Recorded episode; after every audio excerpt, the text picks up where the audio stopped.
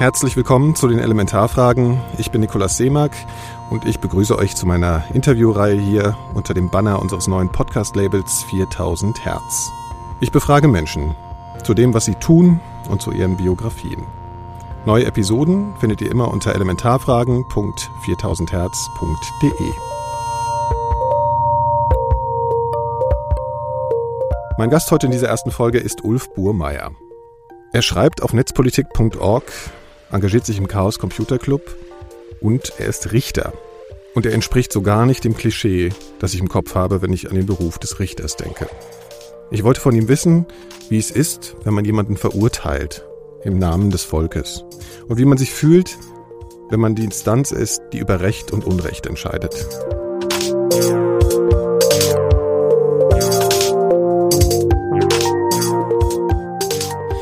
Hallo Ulf. Hallo Nikolas. Ähm, wie reagieren eigentlich Leute darauf, wenn du ihnen sagst, also Menschen, die, die du neu kennenlernst, wenn du ihnen sagst, du bist Richter? Die finden, dass ich sehr jung aussehe für einen Richter und sie vermissen offenbar die graue Mähne, habe ich so das Gefühl. Okay. Ja. Und äh, haben sie irgendwelche, also sind sie eingeschüchtert? Äh, also was, was, was erwartet man denn eigentlich von einem Richter? Oder was Ja. erwarten die Menschen? Das ist interessant. Ähm, Also eingeschüchtert ist vielleicht ein bisschen zu hart formuliert, aber man merkt schon, dass da durch diese Berufsbezeichnung eine gewisse Distanz entsteht. Nicht, weil das ja schon ein Beruf ist, der vielen Menschen doch ein bisschen Respekt einflößt. Und deswegen vermeide ich das zum Beispiel auch, wenn ich Menschen neu kennenlerne, einfach weil diese Distanz im Gespräch oft nicht ganz einfach zu überbrücken ist. Also es bleibt dann häufig kompl äh, etwas kompliziert, während ähm, während es völlig unproblematisch ist, wenn man Leute wenigstens einige Minuten kennengelernt hat, gleichsam von, von gleich zu gleich, und dann irgendwann im Gespräch rauskommt, was ich eigentlich beruflich mache, dann ist es unproblematisch. Ne? Aber wenn man erst quasi ähm, sich selbst vorstellt oder vorgestellt wird als Richter, ist das ein großes Problem, denn man bekommt diese Distanz einfach nicht mehr raus aus der Kommunikation, was ich sehr schade finde. Hm. Wie kannst du dir das erklären? Haben die Leute Angst vor Richtern? Haben sie, haben sie irgendwie das Gefühl, sie könnten nicht mehr so offen sein oder? Ich habe das noch nie wirklich ähm, wirklich ergründet. Ich habe nur für mich daraus gelernt, dass es einfach, ähm, wie Hm. soll ich sagen, sozial ungeschickt ist, sich mit seinem Beruf direkt am Anfang eines Gesprächs vorzustellen. Deswegen tue ich das nicht. Und wenn ich gefragt werde, sage ich, ich bin Jurist. Und wenn jemand nachhakt, sage ich, ich mache Strafrecht.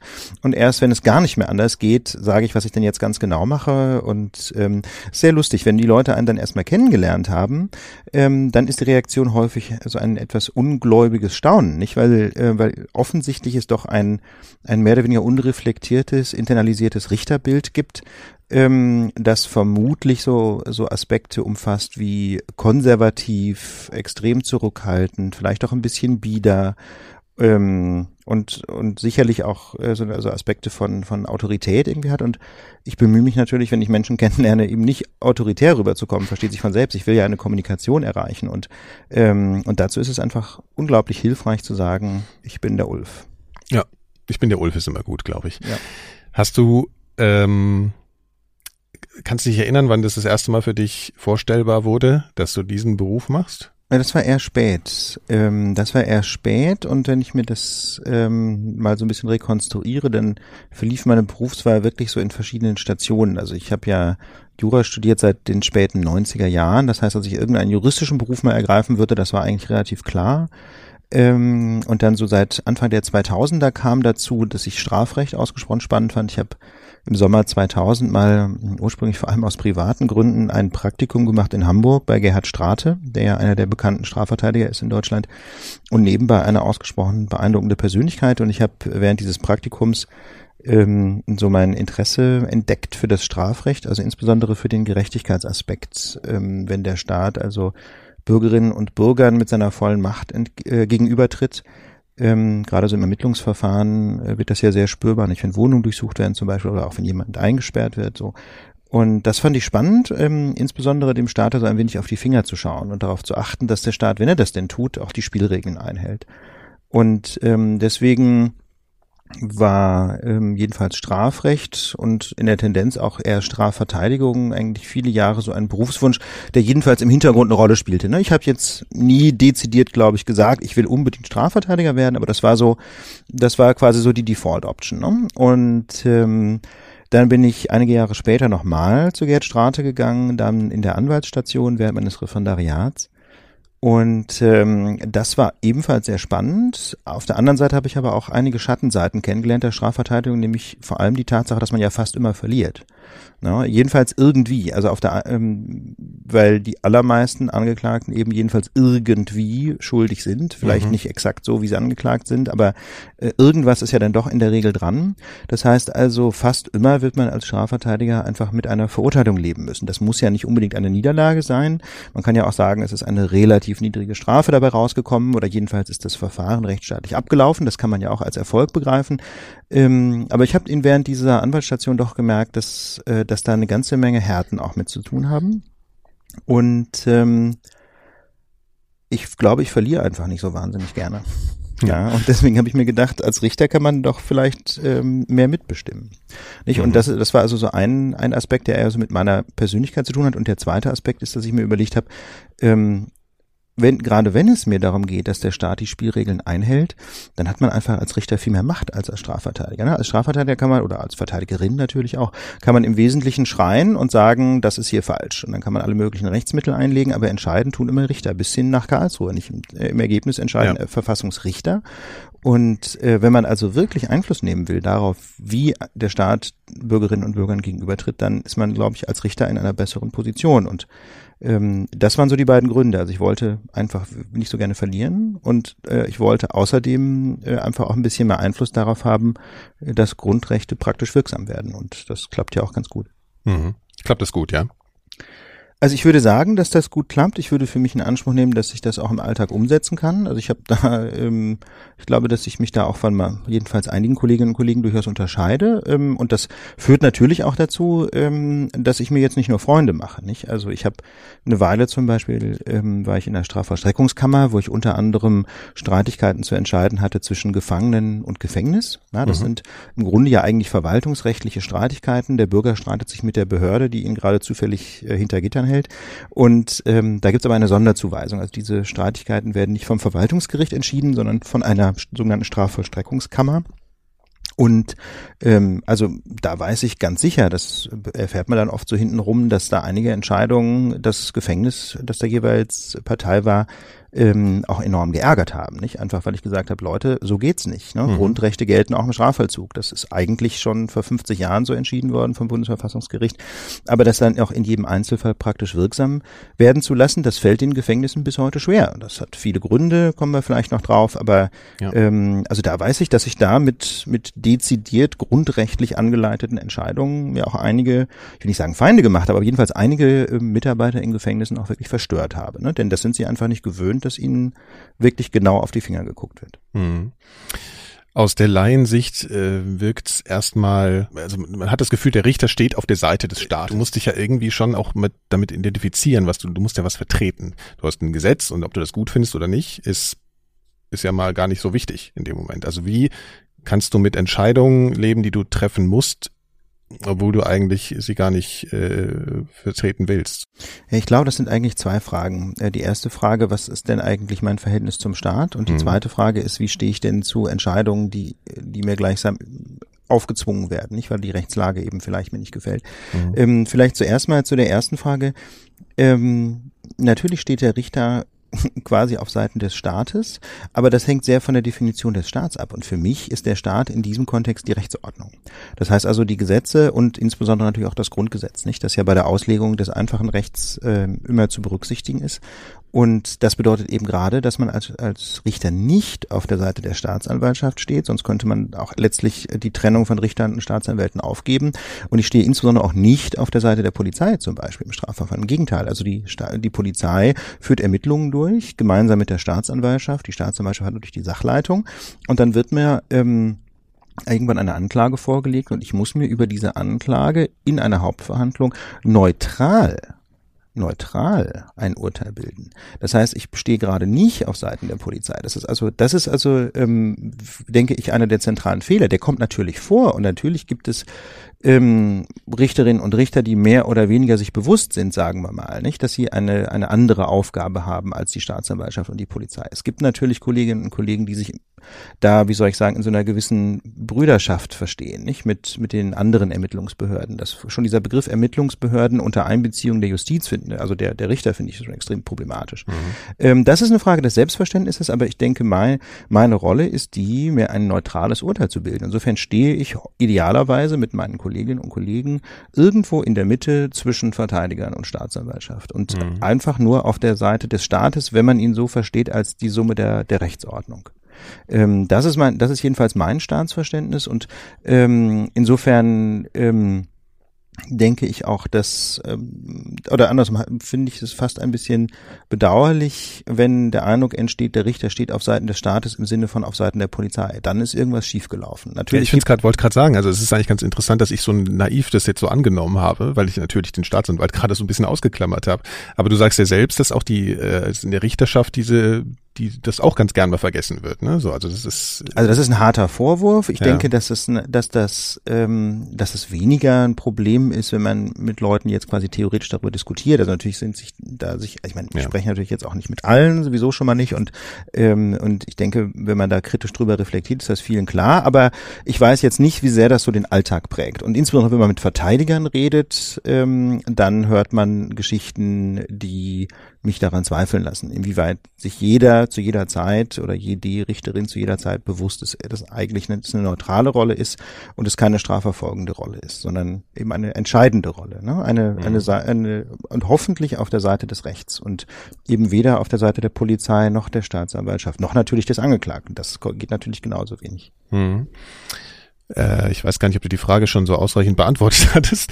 Äh, wann war denn für dich der Entschluss gefällt? Also was, was hat dich wirklich dann dazu gebracht, ich werde jetzt Richter und ich mache nicht diese ganze, diese ganze Anwaltsgeschichte? Was? Ich glaube, der, die, in, wirklich die Entscheidung gefällt habe ich dann nach dem zweiten Staatsexamen, denn das ist ja auch eine, eine Frage, die man nicht völlig frei entscheiden kann, denn da muss man ja auch bestimmte Noten haben und dann hatte das geklappt im zweiten Staatsexamen und im ersten auch und das heißt, ich hatte quasi die formellen Voraussetzungen und dann habe ich mich beworben bei der Berliner Justiz und bin dann da auch relativ bald eingestellt worden. Und ich denke, diese, ich kann es nicht mehr exakt sagen. Ich weiß noch, dass ich da wirklich damals irgendwie auch Word-Dateien aufgemacht habe mit äh, Plus und Minus. Also ich habe schon die Vor- und Nachteile verschiedener ja. beruflicher Optionen so abgewogen und habe mich dann wirklich sehr bewusst für die Justiz entschieden und es ja auch nicht bereut. Mhm die Nachteile sind wahrscheinlich auch äh, so, wenn man sich so die Karrieremöglichkeiten betrachtet ne, und Verdienstmöglichkeiten. Ich habe immer gedacht eigentlich, dass es Richtern sehr gut geht. Wir haben uns aber schon mal unterhalten und da hast du es ein bisschen relativiert.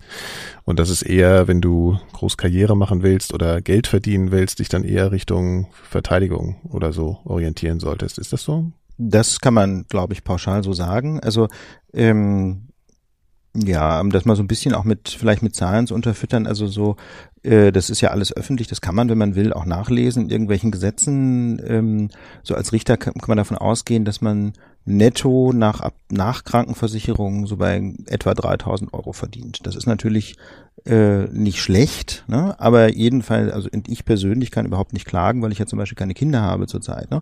Aber wenn, ich, wenn ich mir vorstelle, ich müsste davon jetzt eine ganze Familie ernähren, ähm, vielleicht mit zwei kleinen Kindern, dann denke ich, würde es extrem schwierig. Klar, dann kommt noch ein bisschen Familienzuschlag dazu, aber so viel ist es dann ja wiederum auch nicht. Also das muss man sich klar machen, das ist natürlich ein sehr sicherer Beruf und er hat viele spannende Seiten, aber man sollte ihn nicht ergreifen, wenn man irgendwelche materiellen Ansprüche hat. Also da, ähm, und gerade, ich meine, in Berlin war das Wohnen ja bis vor kurzem relativ günstig, aber wie man weiß, ziehen da die Preise extrem an. Also das, ähm, das ist schon ein Problem und ähm, es ist natürlich vor allem ein Problem relativ zu den Einkünften gut verdienter Verteidiger. Klar, nicht jeder Anwalt oder nicht jede Anwältin schafft es, aber ähm, so nach meinem Eindruck geht es den allermeisten Strafverteidigern schon sehr gut. Und ähm, das ist natürlich ein Problem, nicht? Also wenn, ähm, wenn, wenn Richterinnen und Richter, die ja neutral sein sollen, ähm, sich die ganze Zeit fragen, ob sie nicht eigentlich was falsch gemacht haben. So. Mhm. Also das, äh, und, und wenn sie außerdem das Gefühl haben, dass, dass ihr Dienstherr ja, also in diesem Fall das Land Berlin ihre Arbeit nicht schätzt. Also ich würde so weit nicht gehen, wie gesagt, weil es mir persönlich gut geht. Ähm, aber ähm, man fragt sich das natürlich schon und ich weiß das von vielen Kolleginnen und Kollegen, dass die also total frustriert sind wegen der Besoldungssituation.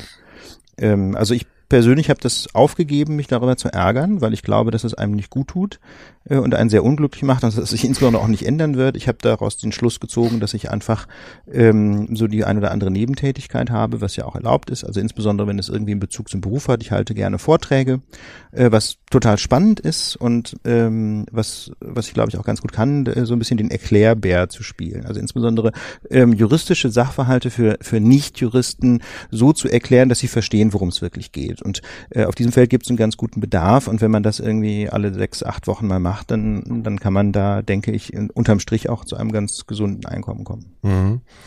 Äh, gefährdet das auch die Neutralitätsaufgabe, äh, die du hast, dass nicht so viel Geld dabei rumkommt? Also, wie gesagt, also nicht so viel ist jetzt vielleicht wiederum auch ein bisschen überspitzt. Ich finde, das muss man mhm. immer so ein bisschen ins Verhältnis setzen, gerade wenn man sich mit Freiberuflern unterhält, ne? also zum Beispiel Journalisten, dann weiß ich, dass also 3000 Euro netto schon eine Menge Geld sind. Ja. ja. Also deswegen bin ich, deswegen, deswegen schrecke ich immer so ein bisschen davor zurück zu jammern. Das ist immer alles relativ ja. im Vergleich zu den anderen Juristen, mit denen man zu tun hat. Ja, ne? das meinte ich natürlich ja. auch jetzt. Ja. ja. Ähm, also ich, meine Neutralität wird hoffentlich dadurch nicht beeinträchtigt, weil ich wie gesagt ähm, ja noch das eine oder andere nebenbei mache und ähm, und das da wiederum sehr darauf achte, dass ich das transparent mache. Also ich mache zum Beispiel eigentlich nichts, was nicht im Internet steht. Wer will, kann das alles nachlesen.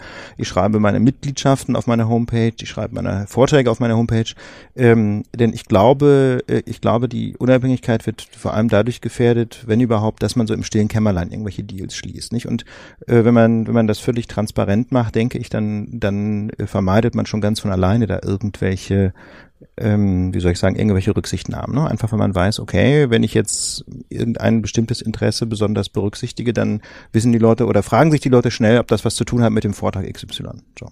Hm. Ich frage mich, man muss ja, um an diesen Punkt zu kommen, schon das Gefühl haben, ich, ich, habe eine gewisse Autorität und die kann ich auch ausüben. Also man muss ja, also man kann ja jetzt nicht mit einem kleinen oder mangelndem Selbstbewusstsein in so eine Situation kommen, ich führe hier diese Verhandlungen, ich bin hier der Kopf von allem, ich fälle die Entscheidung und ähm, da ständig dran zweifeln. Ne? Also ich meine, dir wird natürlich ein Handwerkszeug gegeben, du hast natürlich Regeln und alles, aber äh, ja, wie würdest du dich so als Persönlichkeit in dem, in dem Bezug be beschreiben? Ist das ein Entwicklungsprozess, den du hingelegt hast oder?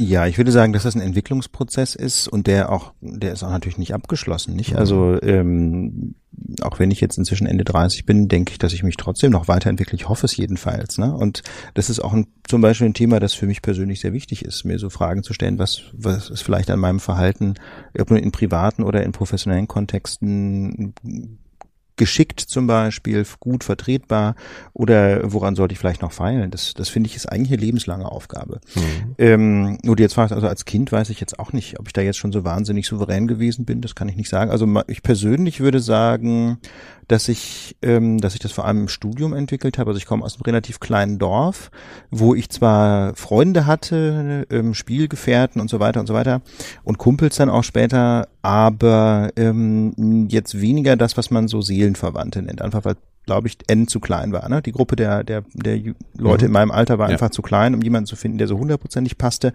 Das wurde dann im Studium deutlich besser. Und ähm, ich weiß, dass das mir extrem gut getan hat, ähm, Leute kennenzulernen, ähm, mit denen ich mich so 150-prozentig verstanden habe.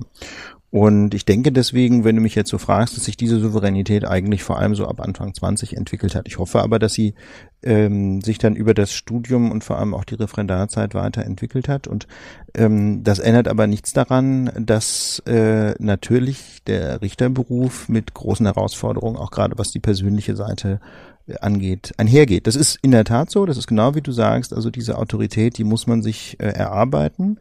Ähm, und die kann man eben auch nur zum Teil durch fachliche Kompetenz sich erarbeiten. Ne? Das ist eben wirklich eine Mischung aus fachlicher und menschlicher Kompetenz. Ähm, und ja, wie gesagt, da kann ich nur sagen, ich hoffe, dass ich das gut mache und dass ich, wenn ich es nicht gut mache, daraus lerne. Hm. Kannst dich an die Premiere erinnern, das erste Mal? Das Klar, das weiß man natürlich. Ja. Das vergisst man nie. Das ist einfach, also ich, ich war am Anfang am Amtsgericht Tiergarten hier in Berlin in einer äh, in einer Abteilung, wo ich einen Vorsitzenden hatte. Das heißt, ich war am Anfang nicht allein, ich war eine Weile erst Beisitzer. Und aber ich musste vertretungsweise dann auch relativ bald Sitzungen führen. Das war irgendwann im Januar 2007 und das weiß man natürlich noch. Das ist natürlich extrem aufregend. Also man bereitet sich dann sehr, sehr gut vor. Selbstverständlich kann die Akten mehr oder weniger auswendig, aber es und, und macht sich dann auch so eine Art Skript, ja, wie man jetzt also die Sitzung führen möchte. Da gibt es dann auch so Hilfestellungen, aber das bleibt extrem aufregend. Das weiß man noch. Das ist völlig klar. Mhm. Kannst du sagen, worum es da ging?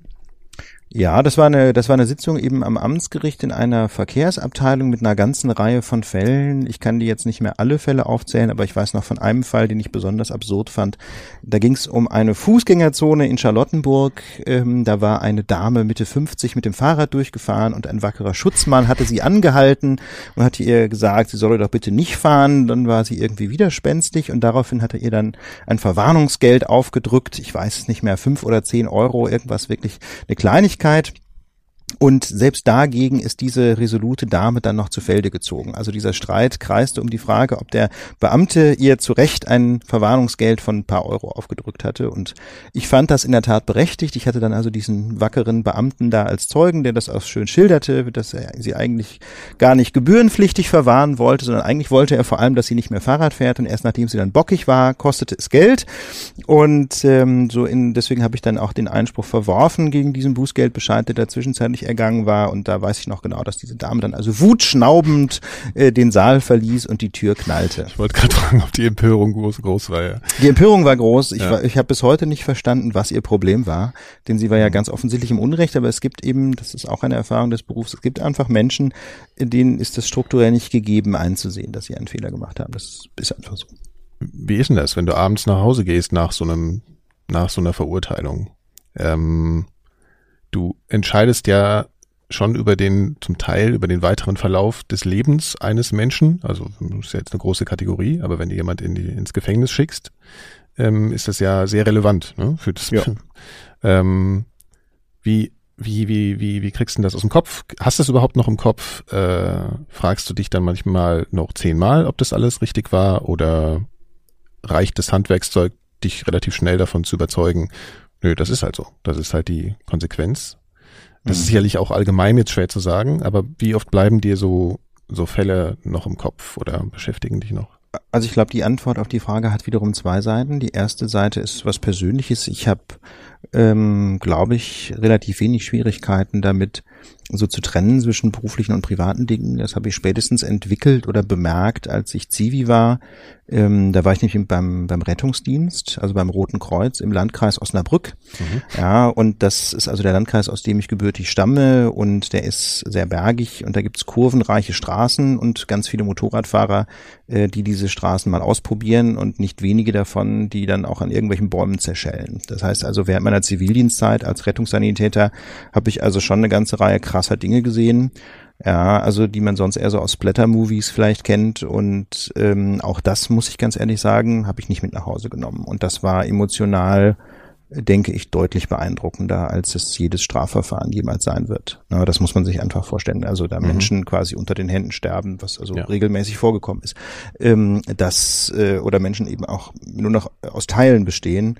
Äh, das ist einfach so eindrucksvoll. Ähm, entweder lernt man das in einem solchen Kontext, ähm, da auch irgendwo einen Schlussstrich zu ziehen, ähm, oder man lernt das eben nicht. Aber wie gesagt, mir ist das nie schwer gefallen und ähm, Insofern muss ich sagen, ist das, was ich heute beruflich mache, einfach emotional weit weniger belastend im Vergleich zu dieser Zivildiensttätigkeit. Insofern ähm, glaube ich, von meiner Persönlichkeit her neige ich schon nicht dazu, die Dinge mit nach Hause zu, ähm, zu nehmen. Es gibt aber noch eine zweite Seite und das möchte ich mal vielleicht das Prozedurale nennen. Also ähm, ich bin ja in einer Kammer tätig zurzeit, in einer Schwurgerichtskammer. Das heißt, ähm, wir verhandeln Fälle, ähm, bei denen in der Regel Mord und Totschlag in Rede stehen oder jedenfalls versuchter Mord oder versuchter Totschlag. Das heißt also, die Freiheitsstrafen, über die wir reden, sind lang. Also da gibt's auch lebenslange Freiheitsstrafen im mhm. wörtlichen Sinne. Da gibt's Sicherungsverwahrung, lebenslange Freiheitsstrafen mit besonderer Schwere der Schuld. Da reden wir also von hohen zweistelligen Jahreszahlen. Ja, 20, 30 Jahre sind es dann im Zweifel für die Angeklagten.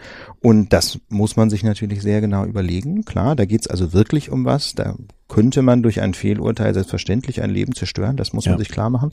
Aber ähm, das Gute ist, dass wir das ja eben nicht alleine entscheiden. Das heißt, wir sitzen da in einer Kammer. Das sind drei Berufsrichter, ein Vorsitzender ähm, und zwei Beisitzer und dann außerdem ja noch zwei ähm, Schöffinnen oder Schöffen, also quasi normale Leute, die einfach mit dazu, äh, dazu kommen. Und wir unterhalten uns über die Fälle und über die Beweismittel einfach sehr ausführlich. Und ähm, die Verhandlungen dauern ja in der Regel über einige Wochen, manchmal auch länger als ein Jahr. Das heißt, wir haben über diese Fälle viele, viele, viele Stunden geredet. Und wenn wir irgendwann zu einem, also in der Kammer, unter den Berufsrichtern natürlich noch mehr, aber auch mit den Schöffen viele, viele Stunden. Und wenn wir irgendwann zu einem Urteil kommen, dann sind wir subjektiv, denke ich, sehr überzeugt davon, dass das richtig ist. Wenn wir das nämlich nicht sind, dann würden wir im Zweifel freisprechen oder zu einem milderen Urteil kommen. Also das kann ich für mich jedenfalls sagen. Und das ist, glaube ich, einer der großen Vorteile auch dieses Prinzips ähm, im Zweifel für den Angeklagten. Mhm. Nicht? Also wenn man sich einfach nicht sicher ist, dann muss man eben einfach freisprechen. Und dann hat man, glaube ich, auch nicht das Problem, äh, sich ständig Sorgen machen zu müssen, man hätte jetzt jemanden unschuldig verurteilt. Aber das ist natürlich auch wiederum etwas, was, ähm, was ein enormes Rückgrat verlangt. Nicht einfach zu sagen, nein, die Beweise reichen uns jetzt nicht. Ja, die Beweise reichen nicht. Wir machen das nicht. Wir verurteilen den oder die jetzt nicht auf dieser Grundlage. Ähm, das führt schon dann auch unter Umständen mal zu Tumulten unter den Zuschauern. Die Staatsanwaltschaft ist äh, mitunter auf den Bäumen. Aber das, denke ich, ist quasi die Kernkompetenz des Richters oder der Richterin. Nicht? Zu sagen, nein, die Beweise reichen nicht, ich spreche hier frei. Oder ich verurteile wegen eines milderen Delikts. Das ist, das ist eigentlich die Kernkompetenz, wirklich im Zweifel zu sagen, nein, es reicht nicht. Was steckt eigentlich hinter der Idee der Schöffen? Also ist, hat das was damit zu tun, dass, ein, dass, dass Laien vielleicht nochmal ein anderes Gerechtigkeitsempfinden haben oder dass sie, dass man da äh, diese, die, diese Fachidiotie versucht auszuklammern oder was, was ist der Grund dafür, dass es Schöffinnen gibt? Also erstmal zur Erklärung, das sind normale Bürger, die sich da irgendwie bewerben können? Also sie werden gewählt ähm, von den Gemeinden, das heißt in Berlin sind es dann die Bezirksverordnetenversammlungen und da ja. gibt es Vorschlagslisten und wenn ich ehrlich bin, weiß ich gar nicht ganz genau, wie man auf die Vorschlagslisten draufkommt. In der Praxis ist es so, dass es sehr häufig Rentnerinnen und Rentner sind. Also ich würde mal schätzen, so etwa über den Daumen gepeilt, etwa die Hälfte sind irgendwie pensioniert im Ruhestand mhm. ähm, und die andere Hälfte sind weit überwiegend irgendwie öffentliche Mitarbeiter, also Beamtinnen oder Angestellte der Stadt oder so. Aber die müssen aktiv sein, um darauf zu, drauf zu kommen. Die werden ja nicht irgendwie ausgesucht, ne? Also das heißt, also ich meine, auch wenn es jetzt nicht weißt, die müssen sich, glaube ich, schon irgendwie auf irgendeine Art und Weise selbst na, Sie dafür. können auch vorgeschlagen werden. Ich könnte jetzt so. zum Beispiel sagen, der Nikolaus Seemark, der, das ist ein guter Mann. Ja. ja der guckt genau ja. hin, der ja. sollte Schöffe sein. Okay. Ich glaube, ich könnte dich ah, mal ah, okay. bei der Bezirksverordnetenversammlung vorschlagen. Ich weiß nicht, ob die dich fragen. Was ich mit Sicherheit weiß, ist, dass du es nicht ablehnen kannst, Schöffe zu sein, wenn sie dich wählen. Also wenn die BVV aus irgendeinem Grunde der Meinung ist, Nikolaus Seemark soll Schöffe sein, mhm. ähm, dann kommst du auch nicht mehr raus aus der Nummer. Also es gibt so ganz bestimmte Regeln, irgendwie, wenn man, ähm, wo man sich dann wegen besonderer Härten befreien lassen lassen kann von einem Schöffenamt, aber im Großen und mhm. Ganzen muss man, wenn man einmal gewählt ist. Ja, dann schlag mich mal lieber nicht vor, Ulf. Die sind aber stimmberechtigt auch, ne? Oder die sind äh, genau, äh, äh, Stimm, also haben das dieselbe äh, Stimm, wie sagt man, Stimm Stärke, nee, wie, wie Stimmgewicht. Stimmgewicht. Ja, Sehr, genau. ja, ja, das ja. ist so, in der Tat. Ja. Also ähm, um auf dieses Schwurgerichtssetting zurückzukommen, da sind wir eben zu fünft. Mhm. Und äh, wenn man tatsächlich abstimmt, dann braucht man für jede für den Angeklagten nachteilige Entscheidung, also sowohl zur Schuldfrage als auch zur Straffrage, braucht man eine Zweidrittelmehrheit und das sind bei fünf Leuten vier Stimmen. Mhm. Das heißt also, ähm, selbst wenn sich die drei Berufsrichter einig sind, braucht man immer mindestens einen Schöffen, der dem zustimmt. Ja, aber um zurückzukommen auf deine Frage, was der Sinn und Zweck des Ganzen ist, also ich glaube, es soll in der Tat darum gehen, äh, sicherzustellen, ähm, dass es keine Fachidiotie wird, ja, dass die Justiz nicht zu sehr abhebt quasi von dem Denken des in Anführungsstrichen einfachen Volkes. Und es hat auch natürlich eine gewisse Kontrollfunktion. Also sowohl die Öffentlichkeit im Saal, weswegen wir in der Regel eben keine geheimen Verhandlungen haben, als auch die Öffentlichkeit im Beratungszimmer soll einfach sicherstellen, denke ich, dass es in der Justiz nicht zu Fehlentwicklungen kommt, sage ich, dass es nicht gemauschelt wird zum Beispiel. Mhm. Und okay. ähm, ja, und das funktioniert insofern auch ganz gut. Mhm. Ähm, okay, du hast ja eigentlich schon beantwortet, dass du diese berufliche und die private, das private Empfinden zu der Sache ganz gut trennen kannst. Kannst du wirklich diese Emotionen ausklammern, wenn du da irgendjemanden sitzen hast, den du einfach entweder verabscheust oder für den du eigentlich ein totales Verständnis hast? oder inwiefern darf das auch überhaupt einspielen? Also inwiefern kannst du auf sowas Rücksicht mhm. nehmen? Das sind jetzt auch mehrere Fragen. Genau, das sind ja im Grunde zwei Fragen. Nicht ja. das, also vielleicht die letzte, äh, ob ich das mit nach Hause nehme zuerst. Ich denke nein, da haben wir ja schon drüber gesprochen. Ähm, und die Frage, ob das eine Rolle spielt bei meiner Arbeit. Ähm, da würde ich sagen, natürlich spielt das eine Rolle, aber das ist ja auch in Ordnung. Denn natürlich ist es ähm, zum Beispiel bei der, bei der Straffrage relevant, ob jemand letztlich menschlich verständlich handelt oder ob jemand äh, auf eine äh, zutiefst verabscheuenswürdige Art handelt oder, oder zum Beispiel auch aus völlig verwerflichen Gründen. Das sind ja oft sogar Kriterien, die das Strafgesetz ähm, selber zugrunde legt. Also nehmen wir nehmen wir den Mordtatbestand, der hat viele viele Defizite, ähm, aber ähm, es gibt ja zum Beispiel das Mordmerkmal des Mordes aus niedrigen Beweggründen und ähm, da spielt es selbstverständlich eine ganz große Rolle, warum jemand getötet hat, nicht? Und wenn man ehrlich ist, dann helfen die Definitionen äh, des Bundesgerichtshofs auch nicht so wirklich weiter. Also der Bundesgerichtshof sagt, also ein Mord ist aus niedrigen Beweggründen begangen, wenn die Beweggründe sittlich auf tiefster Stufe stehen und und geradezu verachtenswert sind. Aber das muss man ehrlich sagen. Das ist die Formulierung. Das ist, das ist ein uraltes BGH-Zitat, das immer wieder verwendet wird in diesem Kontext. Und äh, wenn man ehrlich ist, ist das natürlich auch nur eine Paraphrase von niedrige Beweggründe. Ja. Und ob ein Beweggrund also niedrig ist oder nicht, das kann man nur im Einzelfall beschreiben. Und ich denke, das Bauchgefühl des Richters oder auch das Bauchgefühl der Richterin ist doch in dieser, an dieser Stelle total wertvoll zu sagen, das ist natürlich das allerletzte. Oder, naja, das, eine Tötung ist nie in Ordnung, aber man kann es irgendwie ein Stück weit nachvollziehen. Das ist natürlich wichtig, das zu berücksichtigen. Man muss dann nur sich die Frage stellen, ähm, ist das jetzt quasi meine ganz persönliche Antipathie oder Sympathie mhm. oder hat das irgendwie gleichsam ein, eine reale Grundlage, ja, dieses Gefühl. Das ist, man muss dann natürlich versuchen, das zu rationalisieren und, und zu erklären und in Worte zu fassen. Also man muss es dann, sich dann schon kritisch prüfen, ja, ob die Emotionen, die man da vielleicht hat, ob die irgendwie, ähm, ja, ob die jetzt irgendwie, wie heißt das so schön, intersubjektiv plausibel sind, also ob man die auch anderen Menschen noch erklären kann oder ob das eben wirklich nur ein Bauchgefühl ist. Aber im Grundsatz finde ich, ist das, ist das gar nicht verkehrt, dass man da auch irgendeine Haltung entwickelt zu seinem Fall. Aber hältst du das für ausreichend definiert, ausreichend formalisiert, also dass du eben, äh, weil du selbst vertraust dir jetzt vielleicht als Instanz, aber andere Richter sind halt ganz anders. Findest du, da, da kann man davon ausgehen, dass da ähnliche Urteile am Ende bei rauskommen? Ist es, wie abhängig ist es denn von dem einzelnen Richter? Es ist sehr abhängig von dem einzelnen Richter, völlig mhm. klar. Ähm, das, äh, wie soll ich sagen, die Rationalität und, und Objektivität wird dadurch, denke ich, aber gefördert, dass man ja eben nicht alleine entscheidet, nicht? Also jedenfalls in solchen großen Fällen. Es gibt ja. andere Situationen am Amtsgericht, wo man alleine entscheidet. Teilweise hat man dann aber auch Schöffen dabei. Ähm, und zum Beispiel, es gibt ja auch am Landgericht dann noch Berufungskammern gegen Urteile von Einzelrichtern. Da sitzt man dann äh, als ein Profi mit zwei Schöffen. Das heißt, die Schöffen haben sogar die Mehrheit. Ähm, und in der Schwurgerichtssituation wiederum sitzt man zu fünft. Ja, das heißt also, das Bauchgefühl, das man dann vielleicht hat, ähm, das hat alleine überhaupt keine Konsequenzen, sondern man muss dann natürlich mit seinen Kolleginnen und Kollegen darüber reden. Das ist ja der Sinn und Zweck, ähm, dass man eben in einem Kollegium sitzt, nicht? Dass man einfach sein Bauchgefühl äußert und, äh, und dann eben mit den anderen darüber redet, was für ein Bauchgefühl die so haben. Und das ist teilweise dann in einer, in einer formellen Beratung, das kann aber ja auch total informell ablaufen, ja? Man äh, man, man geht vielleicht Mittagessen mit den Kollegen und unterhält sich darüber, wie hast du denn den empfunden und der war, hast du den denn für, für glaubhaft gehalten, den Zeugen so und so und dann sagt der eine, ja, fand ich schon, der andere, aber ja, hast du nicht gesehen, der hat sich doch ständig die Hände gerieben und ständig auf seine Füße geguckt und so und dann überlegt man nochmal gemeinsam, also das ist wirklich diese, diese, das, das ist wirklich ein extrem kommunikativer Prozess, nicht? Und mhm. deswegen ist es auch so wichtig, dass man, ähm, dass man einen guten kollegialen Zusammenhalt hat, damit einem wirklich jeder ähm, auch einfach das Gefühl hat, er kann hier sagen, was er empfunden hat und dass es einen, damit es einen offenen Austausch gibt. Also ich sage jetzt mal etwas, etwas äh, augenzwinkert, so eine Art herrschaftsfreien Diskurs in einer Kammer, nicht? Dass man wirklich äh, eben die, die sechs Augen der Berufsrichter ähm, plus dann eben noch Augen der Schöffen, dass die auch wirklich alle zur Geltung kommen bei einer Entscheidungsfindung. Hm.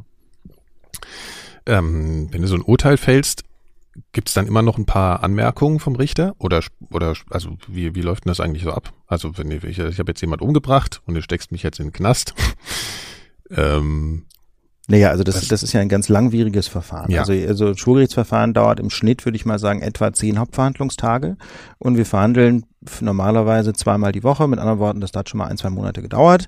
Und dann gibt es am Schluss, äh, wie man das ja auch aus dem Fernsehen kennt, Plädoyers von der Staatsanwaltschaft, vom Verteidiger, das letzte Wort des Angeklagten. Und dann zieht man sich zur Beratung zurück. Ähm, man sind in diesem Fall eben die fünf Leute, ne, drei Berufsrichter, zwei Schöffen. Und dann redet man über den Fall. Da gibt's dann immer einen sogenannten Berichterstatter. Das ist einer der beiden Beisitzer, einer der beiden beisitzenden Berufsrichter, mhm. äh, der im Wesentlichen so einen kurzen Vortrag hält über die Ergebnisse des Verfahrens. Also was er glaubt, ähm, was nachzuweisen ist und was nicht nachzuweisen ist. Und dann gibt es einen zweiten Schritt, die rechtliche Würdigung.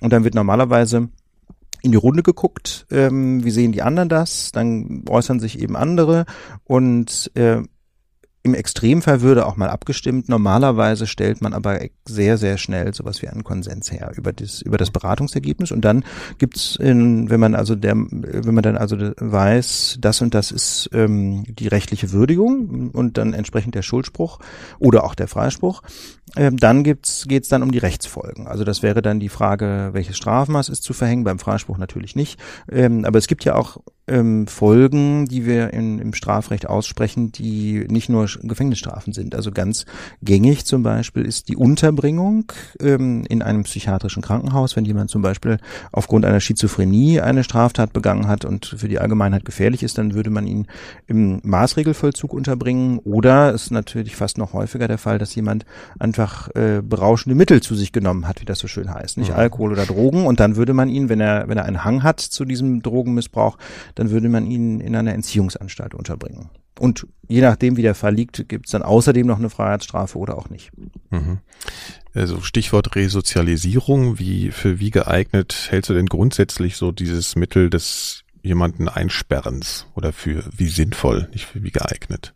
Also man muss natürlich sehen, dass, dass jede Inhaftierung zunächst mal eine Entsozialisierung ist, nicht? Also man reißt ja. den Menschen ja notwendigerweise aus seinem Lebenszusammenhang heraus, das ist ja. völlig klar. Ähm, das alleine kann gut sein. Wenn der Mensch zum Beispiel in völlig dissozialen Verhältnissen lebt, dann ist es schon mal ein Gewinn, wenn er überhaupt da mal rauskommt. Ich ich sage jetzt mal, um ein ganz polemisches Beispiel zu wählen, wir hatten vor Jahren mal einen Fall, gespielte im Wedding, das äh, in einem Haus, das quasi ausschließlich von schwersten Alkoholikern bewohnt wurde. Das war also das ganze, so Haus. Das gesamte Haus, das war sehr, sehr eindrucksvoll. ähm, da herrschte auch so eine Art Open-Door-Policy, weil sämtliche Wohnungstüren eingetreten waren, weil die Leute immer im Suff ihre Wohnungsschlüssel verlieren und, und dann oder vergessen und dann eben ihre eigenen Türen eintreten. Das heißt also in diesem keine Ahnung, 12, 15 Wohnungen waren über die Türen eingetreten und jeder wuselte von Wohnung zu Wohnung und irgendwann lag halt in einer Wohnung mal ein Toter. Ja, und wir waren dann äh, mit dieser Aufgabe betraut, rauszufinden, wer von den, keine Ahnung, 20, 30 äh, mhm. schwersten Alkoholikern, die dieses Haus bevölkerten, denn da jetzt für verantwortlich waren. Das ist uns, glauben wir, auch gelungen. Aber wie dem auch sei, ähm, ja, das ähm, das ist, das ist natürlich, äh, das ist natürlich nicht so ganz einfach, das dann, das dann so rauszukriegen. Ähm, egal, aber da, wir waren jetzt ja bei der Frage Resozialisierung. Also ja. ich denke, ähm, da war es einfach schon mal gut, den Angeklagten aus diesen völlig absurden Lebensverhältnissen rauszuholen. Aber es gibt natürlich auch Menschen, die in absolut gesunden Lebensverhältnissen leben und, ähm, und dann ist die Inhaftierung natürlich ein großer Einschnitt. Das heißt also, das ist, denke ich, eine, ein großer Unterschied, den man sehen muss. Und dann, ähm, was die Resozialisierung angeht, für Menschen, die aus absurden Verhältnissen kommen, ist das Gefängnis häufig überhaupt die erste Sozialisierung, die sie erfahren oder seit langer Zeit neu erfahren. Ähm, und es hängt extrem von dem, von der Gestaltung des Strafvollzuges ab, ähm, ob er zu einer Resozialisierung führt oder nicht. Also ich kenne da Beispiele in beide Richtungen, an beiden Enden der Skala. Ich kenne viele Beispiele, ähm, wo Menschen durch eine Inhaftierung, wie das so schön heißt, äh, auf den Weg der Tugend geraten sind, die also mhm. möglicherweise erst im Gefängnis einen Schulabschluss gemacht haben, eine Ausbildung gemacht haben, dann eine Weile nach, nach dem, nach dem geschlossenen Vollzug langsam gelockert wurden, wie das dann so schön heißt, also zum Beispiel Ausgänge bekamen, dann in offenen offenen Vollzug kamen, aus dem Gefängnis heraus arbeiten gegangen sind und dann vielleicht irgendwann entlassen werden konnten und seitdem rechtschaffene Bürger sind. Das ist so durch der Idealfall, ähm, aber der ist nicht nur theoretisch. Da habe ich also Dutzende von Fällen gehabt in den Jahren, wo das in der Tat so geklappt hat, wo man sagen kann, das Gefängnis der Strafvollzug hat jemanden geradezu gerettet, ja, davor endgültig auf einer völlig schiefen Bahn zu landen. Es gibt aber natürlich auch Fälle, wo Menschen 15, 20 Jahre im Strafvollzug verbringen und mit ihnen überhaupt gar nichts passiert. Ähm, da muss man einfach sehen, es gibt da komplexe Prozesse zwischen dem Gefängnis und dem Gefangenen.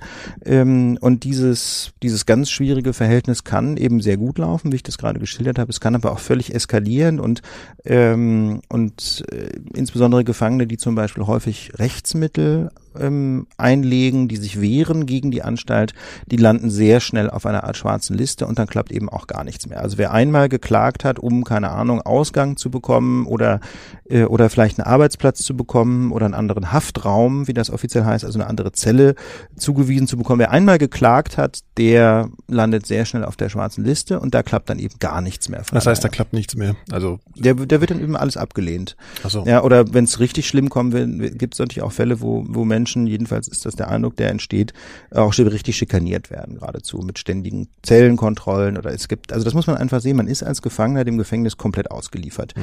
Und man hat im Grunde zwei Mittel, damit umzugehen. Ähm, der eine Weg ist, man macht das eben alles mit, klaglos und hofft, dass die ähm, die Mitarbeiterinnen und Mitarbeiter des Vollzuges einen irgendwann mögen und dass dann die Dinge laufen. Und da gibt es eben auch, wie gesagt, sehr viele Haftkarrieren, wo das so gut funktioniert hat und wo die Menschen dann eben in der Tat auch, denke ich, sehr viel mitgenommen haben, auch sehr viel Gutes mitgenommen haben mhm. aus dem Gefängnis. Aber wie gesagt, dieses soziale Verhältnis zwischen Gefangenem und Vollzug kann auch völlig eskalieren, äh, wo jemand dann ständig Rechtsmittel einlegt oder sich ständig mit dem Vollzug streitet. Und das muss man einfach sagen, führt leider dazu, dass der Gefangene immer verliert. Denn es gibt einfach so viele Entscheidungen im Alltag, die Vollzugsmitarbeiterinnen und Mitarbeiter treffen, die die Lebenswirklichkeit im Vollzug definieren, ähm, von der Frage, in welchem Haftraum man liegt, bis ob man Urlaub bekommt, Ausgänge bekommt, was wenn man für eine Therapie bekommt, ob man zum Arzt kommt oder nicht. Also ohne Ende sind da Entscheidungen zu treffen. Und wenn man sich mit den Mitarbeiterinnen und Mitarbeitern verdorben hat, dann ist das, ist das Leben da, glaube ich, eine ziemliche Hölle im Vollzug. Also da kenne ich wiederum auch Fälle von, von Leuten, die eben sehr viel geklagt haben und man muss sagen, dass es ihnen gar nicht bekommen. Ja. Insofern äh, zurück zur Frage Resozialisierung, äh, das kann gut klappen. Ähm, und das hängt sehr von diesem Verhältnis ab zwischen Gefangenen und Vollzug. Aber es gibt natürlich noch andere Einflussfaktoren. Also man muss sehen, dass es auch natürlich sehr viel zu tun hat. Ähm, mit der quasi mit der Mittelausstattung des Vollzuges. Man kann davon ausgehen, dass es im Zweifel zu wenig zum Beispiel Therapeuten gibt und ähm, und dann ist es auch teilweise einfach Glückssache, nicht? Ob man in einer zum Beispiel in einer Teilanstalt von einer größeren Haftanstalt äh, inhaftiert ist, wo gerade Kapazitäten zur Verfügung stehen für eine Psychotherapie, für eine Ausbildung oder so. Es gibt zum Beispiel auch nicht genügend Arbeitsplätze für alle. Also das ähm, das muss man sehen. Ähm, das hat eben was mit der eigenen Haltung zu tun, mit dem Verhältnis zu den Vollzugsmitarbeitern, aber auch mit der, äh, mit der, mit der finanziellen Ausstattung eines Gefängnisses, ob man diese Zeit nutzt oder überhaupt nutzen kann. Ja. Hast du das Gefühl, da wird genügend unternommen, dass diese, dass solche Zustände, die in extremer Form, wie du es jetzt geschildert hast, dass das sich mal ändert? Oder ist das eigentlich so ein, so ein Status quo, der ist halt so. Also weil sonst müsste man ja eigentlich als als Verteidiger seinem äh, Mandanten äh, raten, hier sei mal lieber ruhig oder so. Also ja, ich glaube, das sollte man immer ein ehrliches raten. Das ist natürlich kapitulierter der Rechtsstaat. Das, aber das ist auch so meine Erfahrung aus der Strafverschreckungskammer, wo ich ja für diese Streitigkeiten zuständig war. Ich habe mir da über die Jahre extrem viel Mühe gegeben, würde ich für mich in Anspruch nehmen. Ich habe, äh, wie gesagt, mich da ja, habe ich ja eben schon eingangs angedeutet, mit einigen Gefängnissen wirklich geradezu angelegt und ähm, und die auch echt geärgert, nicht absichtlich, sondern durch die Entscheidungen, die ich aber rechtlich geboten finde und fand, habe ich die wirklich geärgert und wüsste aber keinen Fall zu benennen, wo ein Gefangener selbst durch diese Siege, ja, in Anführungsstrichen gegen das Gefängnis, ähm, unterm Strich gewonnen hätte. Das Gefängnis findet immer Mittel und Wege mhm. und sitzt immer am längeren Hebel. Insofern, so traurig das ist, ähm, ich kann im Großen und Ganzen niemandem raten, sich mit seinem Gefängnis anzulegen. Im Gegenteil. Das ist einfach, das ist so traurig. Das ist wieder, das ist, das ist ganz glasklar die, die Kapitulation des Rechtsstaats. Mhm. Ähm, das finde ich, das finde ich erschütternd. Deswegen habe ich mich da ja auch so engagiert und ja. momentan bin ich für diese Fälle nicht zuständig. Wenn ich wieder dafür zuständig werde, dann werde ich das auch weiterhin tun. Klar, äh, das ist, äh, das entspricht selbstverständlich meiner, meiner, meiner, meinem Berufsethos, ähm, da auch mehr Mühe zu geben, wenn ich das rechtlich für geboten halte. Aber ich glaube nicht, dass man da unterm Strich viel erreichen kann. Ich hoffe sehr, dass die eine oder andere Entscheidung, die ich getroffen habe, dazu führt, dass ich quasi ähm, das Verhalten des Vollzuges insgesamt ändert, dass die einfach merken, bestimmte Verhaltensweisen sind nicht in Ordnung und die müssen wir jetzt generell ändern. Aber ich glaube, der einzelne Gefangene wird im Zweifel, im Zweifel da eher mh, mm, den Kürzeren ziehen. Ja. Einfach weil er das Klima verdorben hat ja, ne, durch seine Klage. Ja, ja. Ähm, also zwei Fragen, die miteinander stehen. Also hast du überhaupt einen, einen Einfluss darauf, wo dieser äh, Straf, äh, der, der Mensch sozusagen hinkommt, in welche, in welche Anstalt und ähm, gibt, haben die unterschiedliche, äh, unterschiedlichen Ruf, die Ja, na klar. Also zum, zu der ersten Frage. Ähm, also das hängt sehr davon ab, wo man gerade als Richter tätig ist. Also als der Richter oder die Richterin, die ein Urteil fällt, hat man keinen Einfluss darauf, in welcher Haftanstalt dieses Urteil vollzogen wird, wenn es also eine unbedingte Freiheitsstrafe ist. Es gibt einen sogenannten Vollzugsplan in Berlin, ähm, wo im Großen und Ganzen geregelt ist, kurze Strafen hier, lange Strafen da. Also wenn man zum Beispiel eine lebenslange Freiheitsstrafe verbüßt, dann kommt man in die JVA Tegel. Das mhm. ist einfach so. Mhm. Ähm, aber auch auf, innerhalb der JVA Tegel gibt es eine ganze Reihe von Teilanstalten. Ja, Teilanstalt 1 ist, soweit ich das weiß, gesperrt oder geschlossen zurzeit, aber es gibt zwei, drei, vier und fünf und sechs, also fünf Stück. Und die sind extrem unterschiedlich von den Haftbedingungen. Und äh, da kann man einfach sagen, macht es einen Unterschied wie Tag und Nacht, ob man in einer TAX oder in einer TAY inhaftiert ist. Das ist einfach so. Und darauf hat man als Richter zunächst mal keinen Einfluss. Also als der Richter, der das Urteil spricht, überhaupt nicht.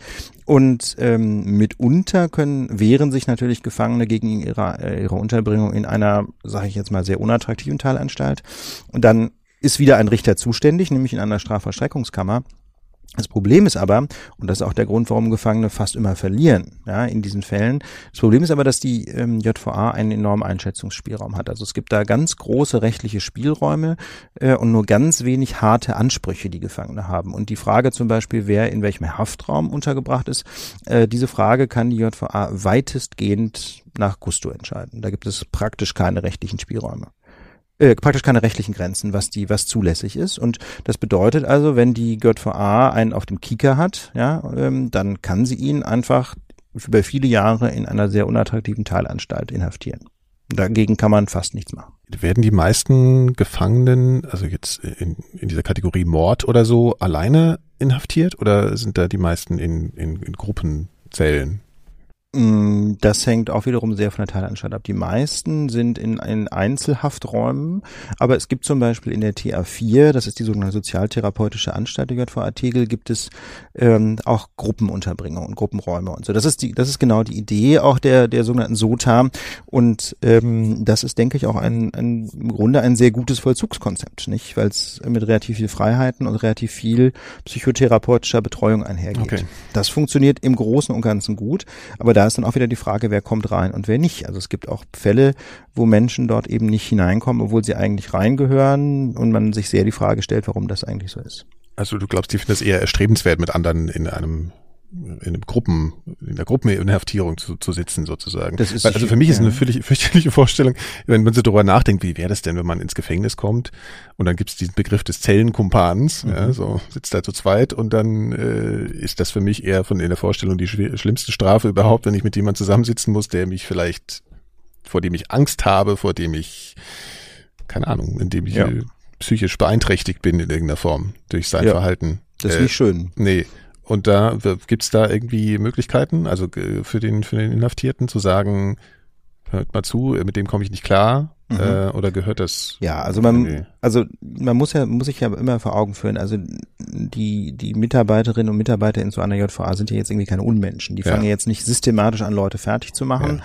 Klammer auf, solange die ihnen nicht gewaltig auf die Nerven gegangen sind, Klammer zu. Also es gibt schon so ein paar Fälle, wo ich den Eindruck habe, die haben sie auf dem Kicker, aber im Regelfall werden die natürlich auch bemüht sein, äh, die Haftbedingungen irgendwie ähm, vernünftig zu gestalten. Das heißt also, wenn da irgendwie ein Gefangener sagt, ich komme mit meinem Mitgefangenen überhaupt nicht klar, dann ist es wohl in der Regel so, dass es dann auch zu einer Verlegung kommt und die Situation entspannt wird. Oder äh, zum Beispiel gibt es ja auf dem Gelände der JVA Tegel auch die ähm, Einrichtung, wo die Sicherungsverwahrung vollzogen wird. Ne? Diese, die wird ja inzwischen getrennt vom Strafvollzug vollzogen, ähm, auch in so Gruppenunterbringung. Und da weiß ich zum Beispiel, dass bestimmte äh, Verwahrte ganz bewusst nicht in bestimmte Wohngruppen gesetzt werden, weil sie da mit anderen Leuten nicht klarkommen. Ja, also das muss man schon sehen. Das ist, äh, ich wollte jetzt auch nicht den Eindruck erwecken, dass das, dass sie quasi so Sadisten arbeiten im Vollzug. Das ist überhaupt nicht so. Es ist ja. nur so, dass man sich, wenn man zu viel klagt, da auf so eine Art Abschlussliste setzt selber. Und das ja, ist da arbeiten halt Menschen, Idee. ne? Das ja, ganz halt, genau. Ja. Ja.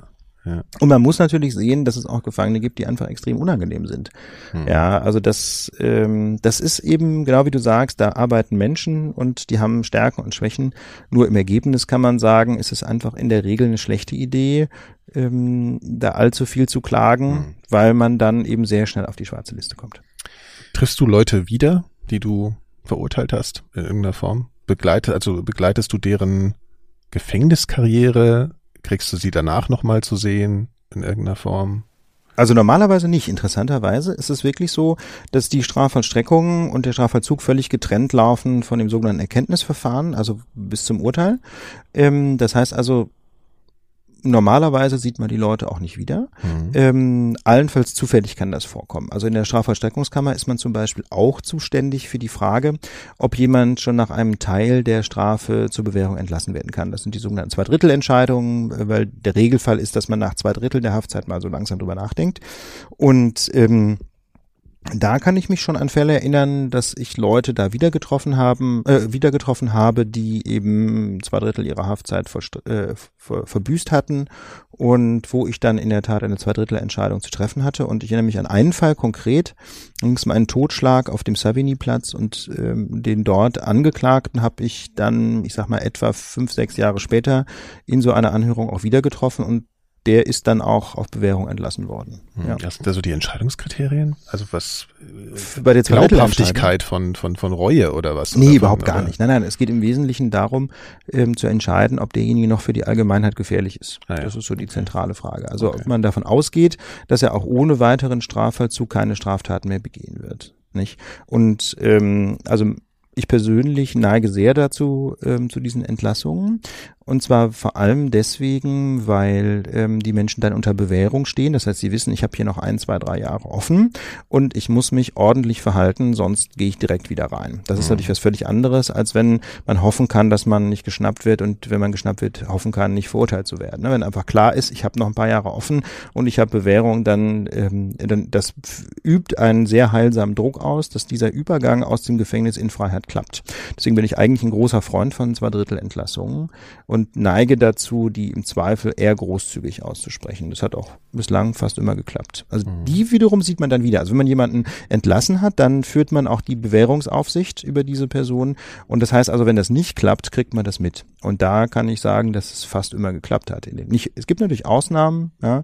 Es gibt auch zum Beispiel bestimmte Deliktsgruppen, die extrem rückfallanfällig sind. Die schlimmsten sind nicht etwa Sexualtäter, sondern Betrüger. Ja, also Menschen, die wegen Betruges vorbestraft sind äh, und dann in, bevor sie inhaftiert werden, muss ja ohnehin schon mal eine Menge passieren. Ja, in der Regel sind die schon vielfach vorbestraft wegen Betruges und da habe ich mit Bewährung sehr schlechte Erfahrungen gemacht. Das ist auch so ein bisschen, ich sage jetzt mal Richter-Flurfunk, ne? dass, dass Betrüger eben einfach unheilbar sind. Das ist jetzt sehr untechnisch formuliert, aber das entspricht meiner ganz begrenzten Lebenserfahrung auch in diesem, dass da einfach die Rückfallgefahr extrem hoch ist.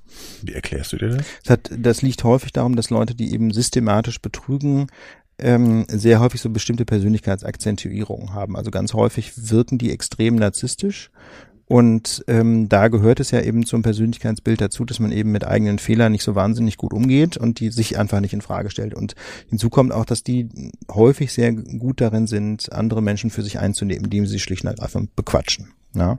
Und ähm, deswegen werden sie vielleicht in der Tendenz sogar zu häufig vorzeitig entlassen, einfach weil sie sich so gut führen im Vollzug und immer allen nach dem Mund reden und so. Aber kaum sind sie draußen, fangen sie dann eben häufig wieder an mit irgendwelchen Tricksereien. Also das ist wie gesagt überhaupt nicht statistisch ja, belastbar, ja, aber das, das ist so meine Lebenserfahrung und das habe ich auch, das höre ich auch ständig von Kollegen. Ja, Betrüger, nee, lieber nicht Bewährung.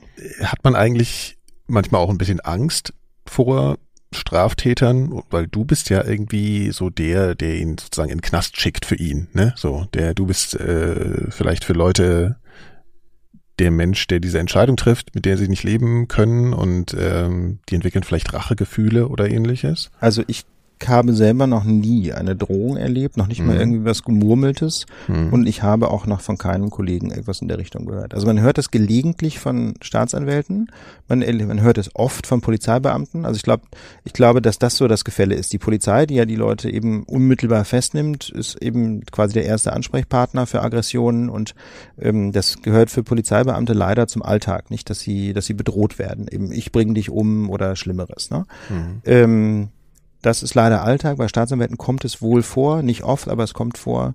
Aber bei Richterinnen und Richtern kommt es praktisch nicht vor. Anscheinend wird es, äh, wird es schon noch so wahrgenommen, dass eben doch die Staatsanwaltschaft quasi jemanden verfolgt und das Gericht ansatzweise neutral entscheidet.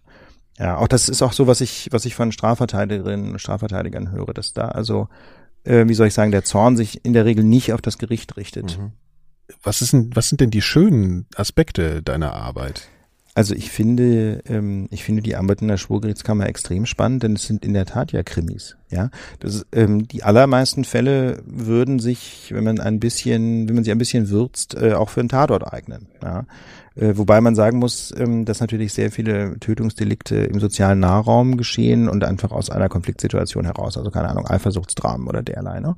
Aber trotzdem sind diese Fälle auch nach vielen Jahren für mich immer noch extrem spannend, einfach weil, ähm, weil sie psychologisch so spannend sind. Also ich finde daran vor allem interessant, ähm, natürlich zum einen ähm, die Sachverhaltsaufklärung, was ist denn eigentlich passiert? Das ist häufig ja sehr krimiartig nachzuvollziehen, wie die Polizei gearbeitet hat.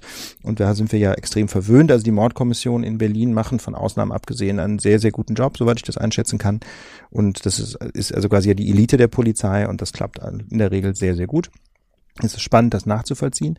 Aber für mich persönlich fast noch spannender ist, glaube ich, ähm, die menschlich-psychische Seite. Also ich finde es einfach extrem spannend, für mich nachzuvollziehen, was bringt Menschen dazu, sich so zu verhalten, wie sie sich mhm. verhalten. Ich habe ähm, neben meinem Jurastudium anfangs auch ein paar Semester Psychologie studiert mhm. und habe lange auch überlegt, ob ich eigentlich Psychologie oder Jura zu Ende bringe.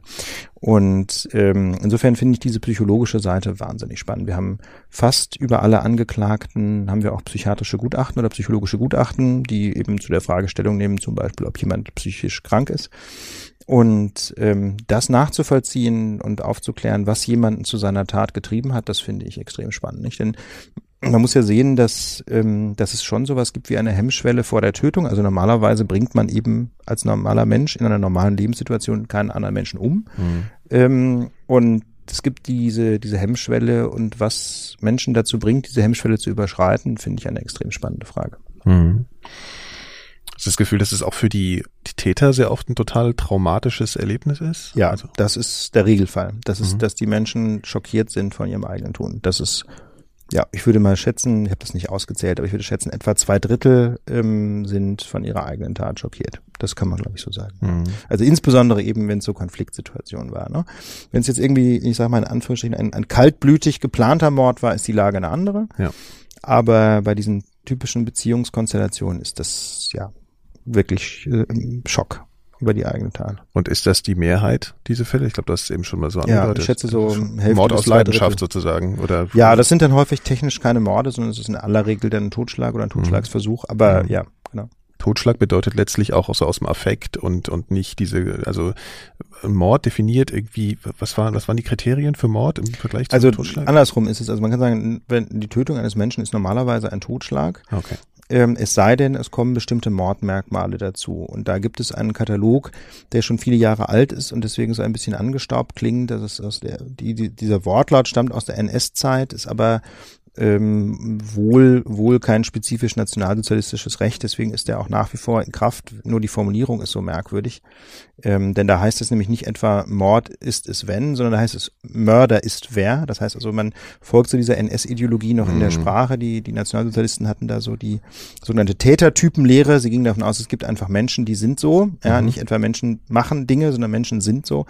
Aber wenn man davon mal von dieser Formulierung absieht, ist es ähm, ist es einfach ein Katalog von bestimmten Merkmalen, die eine Tat ähm, erfüllen muss, um als Mord zu gelten. Also Heimtücke und, oder so. Genau. Und es gibt also bestimmte Mordmerkmale, die beziehen sich auf die Tat und andere auf den Täter. Und die Tat kann zum Beispiel heimtückisch, grausam und mit gemeingefährlichen Mitteln begangen sein. Das wäre so, wären so Klassiker. Und, ähm, und, und innere Mordmerkmale wären zum Beispiel Habgier, ja, oder eben niedrige Beweggründe oder zur Befriedigung des Geschlechtstriebs, wie es so schön heißt im Mordmerk äh, im Mordparagraph. Mhm. Ja. Mhm. Äh, hast du ähm, mit Angeklagten eigentlich auf einer, einer, auf einer anderen Ebene zu tun als vorne auf deinem Podest zu sitzen? Also kommst du mit denen auch in direktes Zweiergespräch oder Dreier mit? Nein, Nein nicht. mit also, Angeklagten nicht. Okay. Ich habe natürlich mit Verurteilten zu tun, zum Beispiel in diesen Zweidrittelverfahren, von denen eben ja. die Rede war, da gab's, gibt es immer Anhörungen. Das heißt, da hat man dann auch mit den Verurteilten persönlich zu tun. Aber äh, in der Hauptverhandlung nur insoweit, als sie sich möglicherweise einlassen, also was zur Tat sagen. Ja. Ähm, und manchmal lassen sie es auch zu, dass man sie befragt, aber in der Regel eher nicht. Also typischerweise ist es so, dass die Verteidiger eine vorbereitete Erklärung verlesen und dann der Angeklagte nur sagt, das soll meine Einlassung sein. Und das war's und keine Fragen beantworten. Müssen sie ja nicht. Ne? Ja. Steht ihnen ja völlig frei. Ja.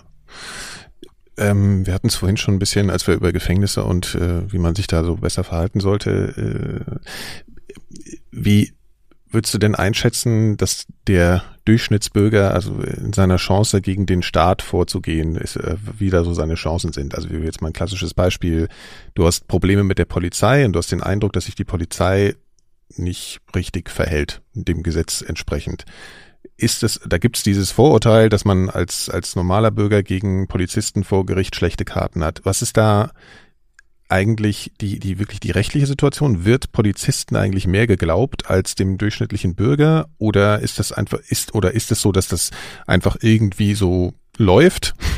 Oder wie ist das die Situation? Was hast du dafür ein oh, das, ist, das sind auch schon wieder ganz viele Fragen. Thema. Das ja. sind ganz viele Fragen, äh, die sich, die da so miteinander vermengt sind. Ja. Ähm, also vielleicht mal zunächst ich mal. ja extra doof, weil ich bin ja auch Laie und ich habe auch keine Ahnung. Ich versuche das gerade so ein bisschen auseinander zu sortieren. Okay. Ja. Ähm, also jetzt fangen wir mal vielleicht an mit dem Polizeibeamten als Zeugen. Ja.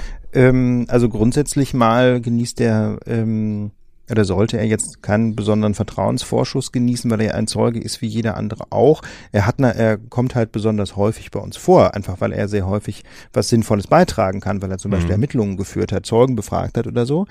Ähm, aber er muss deswegen ja nicht notwendigerweise ein besserer Zeuge sein. Ich habe darüber vor kurzem mal auf einer Strafverteidigerveranstaltung Vortrag gehalten. Es gibt bestimmte Gründe, warum Polizeibeamte bessere Zeugen sind. Vielleicht, weil sie genauer wissen, worauf sie achten müssen. Es gibt aber andererseits auch bestimmte Faktoren, die dazu führen, dass sie eher schlechtere Zeugen sind. Zum Beispiel, weil sie massenhaft bestimmte Vorgänge wahrnehmen und es ihnen dann nach einem halben Jahr oder manchmal auch nach zwei Jahren einfach menschlich verständlich völlig äh, oder äh, völlig normal sehr schwer fällt, sich an einen ganz konkreten von den fünf 50 Vorgängen zu erinnern. Mhm. Das heißt also, ähm, es gibt Gründe, warum Polizeibeamte besonders gute, aber auch besonders schlechte Zeugen sind. Daraus sollte eigentlich folgen, sie mehr oder weniger normal zu behandeln.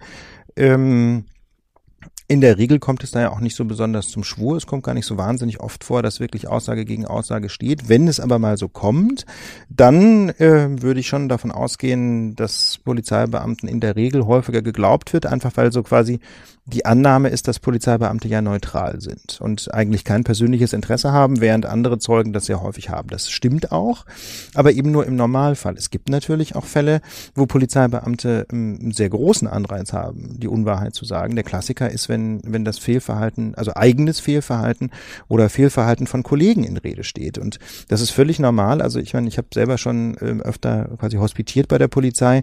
Das ist ein extrem harter Job. Das muss man mhm. sich einfach klar machen. Auf der mhm. Straße in Berlin, das ist ja kein Spaß. Ja. Und da ist man auf, ähm, auf die Solidarität der Kollegen angewiesen. Und insofern finde ich es völlig normal, dass sich bei der Polizei sowas wie ein Chorgeist entwickelt, dass man einfach extreme Hemmungen hat, Kollegen reinzureiten. Das finde ich völlig normal und völlig verständlich. Aber ähm, das kann natürlich sehr schnell dazu führen, dass in solchen kritischen Situationen, also wenn es um Fehlverhalten von Polizeibeamten geht, äh, Zeugenaussagen von Polizeibeamten sehr kritisch zu würdigen sind. Einfach weil sie unter einem enormen Druck stehen, bestimmte Dinge zu sagen oder nicht zu sagen. Und ich bin mir nicht sicher, ob das immer in der Beweiswürdigung so drin ist. Also um das ein bisschen kurz zusammenzufassen, im Normalfall sind Polizeibeamte normale Zeugen. Ähm, normalerweise kann man ihnen, denke ich, auch glauben, weil sie eben typischerweise neutral sind. Aber ich denke, es ist eine ganz wichtige Aufgabe für, Poli äh, für, für ähm, Richterinnen und Richter, sich immer die, die Frage zu stellen, gibt es spezifische Gründe, warum ausnahmsweise auch ein, ein Polizeizeuge nicht neutral sein könnte. Und wenn das so ist, dann muss man ganz besonders vorsichtig an die Sache rangehen und im Zweifel, das Gute ist ja im Zweifel kann man halt ja auch immer freisprechen. Ja, das ist ja. eben die immer, äh, da muss man noch nicht mal den Polizeibeamten in die Pfanne hauen und sagen, der hat mich hier angelogen, sondern da kann man einfach sagen, hier gibt es bestimmte Faktoren, die dafür sprechen, dass der Polizeizeuge unter einem enormen Druck stand und deswegen kann man das vielleicht nicht aufklären. Da gibt es ja äh, Möglichkeiten, wie soll ich sagen, einfach den, die Dinge im Unklaren zu lassen und dann eben frei zu sprechen. Das muss aber dann natürlich auch passieren und äh, in unserem Bereich, im Schwurgericht, kommt es, kommt sowas praktisch nicht vor. Das heißt, ich bin damit, ich spreche jetzt eigentlich nicht so sehr aus eigener Erfahrung, sondern wirklich gebe eher wieder, was mir Strafverteidigern und ja. Kolleginnen und Kollegen sagen. Es ist wohl so, dass gerade so in politischen Fällen, Stichwort 1. Mai, ähm, da es immer wieder zu Verurteilungen kommt, die nicht so wirklich nachvollziehbar sind aus der Ferne, sage ich mal ganz vorsichtig. Ohne im Saal gewesen zu sein, wirklich nur Berichte. Ich berichte von dem, was mir Verteidiger da erzählen, wo ich dann auch mich frage, wie kommt das zustande? Mhm. Ja, wie gesagt, ich kann es nicht aus eigener Anschauung sagen.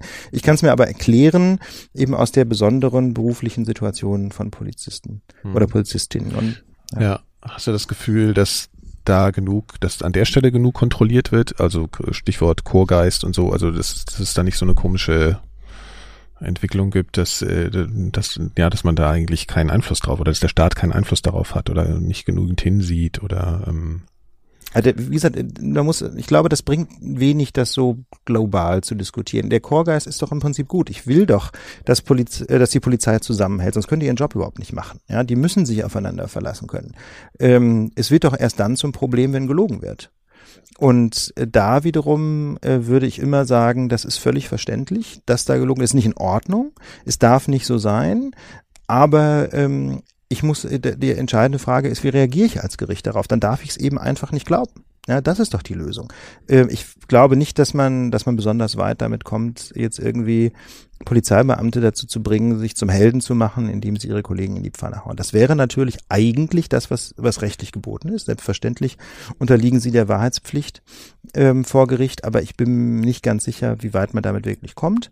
Ähm, denn da verlangt man mitunter Übermenschliches. Nicht sich da also auf gut Deutsch zum Kollegenschwein zu machen, ähm, ist, glaube ich, einfach was, was man nicht von jedem verlangen kann. Aber es ist schon ein systematisches Problem dann eigentlich. Natürlich ist es ein systematisches ja, Problem. Ja. Ich glaube nur, die naheliegende Reaktion ist weniger enormer Druck Druck auf den einzelnen Polizeizeugen, sondern die, die, die naheliegende oder richtige Reaktion ist dann einfach auch mal Dinge nicht zu glauben, wenn sie, mhm. wenn sie in dieser Hinsicht fishy sind. Das mhm. ist, glaube ich, die richtige Reaktion. Aber wie gesagt, das ist eben nicht mein Arbeitsfeld. Ne? Deswegen okay. bin ich da so ein bisschen skeptisch, ähm, weil das alles letztlich Hörensagen ist. Aber also die Dinge zur Zeugenpsychologie sind ja letztlich wissenschaftlich belegt und die, die sozialen oder die psychologischen Situationen bei der Polizei habe ich selbst, die kenne ich aus eigener Anschauung. Aber ich kenne halt diese Verfahren nicht, wo irgendwie der Polizeizeuge gegen den Demonstranten steht die kenne ich eben nur aus zweiter ja, Hand. Ja. Hast du irgendwelche utopischen Vorstellungen, wie, dass sich an bestimmten Stellen, das müsstest du jetzt sagen, wo und ob, ähm, das Recht oder das Gesetz so ändert, dass, dass es mehr, also dass es mehr, dass es mehr in deinem Sinne ist an irgendwelchen Stellen? Oh, jetzt quasi, jetzt ja. kommt die Frage nach dem Reformbedarf. Wenn, wenn man mich so fragt, würde ich würde ich sagen, also ich würde einen Straftatbestand sehr schnell abschaffen, das ist das sogenannte Schwarzfahren, also die Beförderungserschleichung. Ich glaube, dass das ähm, großer Unsinn ist, ähm, dass es eine Straftat ist, wenn man die BVG ohne Fahrschein benutzt zum Beispiel. Und ähm, ich glaube nicht, dass das völlig quasi sanktionslos sein soll. Ich denke aber, es sollte heruntergestuft werden zu einer Ordnungswidrigkeit. Ähm, das hat zum einen soziale Gründe. Ich glaube, das ist wirklich, das kann man so deutlich sagen, ein Fall von Klassenjustiz. Wenn ich mein Auto ohne Parkschein parke, dann ist das eine Ordnungswidrigkeit. Wenn ja. ich die BVG ohne Fahrschein benutze, ist das mit einmal eine Straftat. Das heißt also, die Menschen, die Auto fahren, im Zweifel mehr Geld haben, können vergleichsweise billig davonkommen. Die zahlen halt ihre 20 Euro und gut ist. Wenn ich dasselbe tue mit der BVG, weil ich mir vielleicht gar kein Auto leisten kann, dann mache ich mich gleich strafbar. Das, das, ist wirklich eine Straftat. Ja, ist eine Straftat. Und das, das ist natürlich vielen Menschen nicht klar. Nicht? Ja, Eine Nachfrage ja. macht das ja deutlich. Das ist einfach so nicht so klar nicht.